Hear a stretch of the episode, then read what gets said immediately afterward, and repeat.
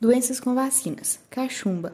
Doença infecciosa viral aguda e contagiosa que pode acometer qualquer tecido glandular ou nervoso do organismo, porém afeta especialmente as glândulas parotídas, produtoras de saliva, ou as glândulas submandibulares ou sub e sublinguais, próximas ao ouvido. Algumas pessoas não apresentam sintomas. Quando ocorrem, os sintomas incluem glândulas salivares inchadas e doloridas, febre, dor de cabeça, fadiga e perda de apetite. A recuperação leva cerca de duas semanas. A doença pode ser prevenida pela vacina tríplice viral.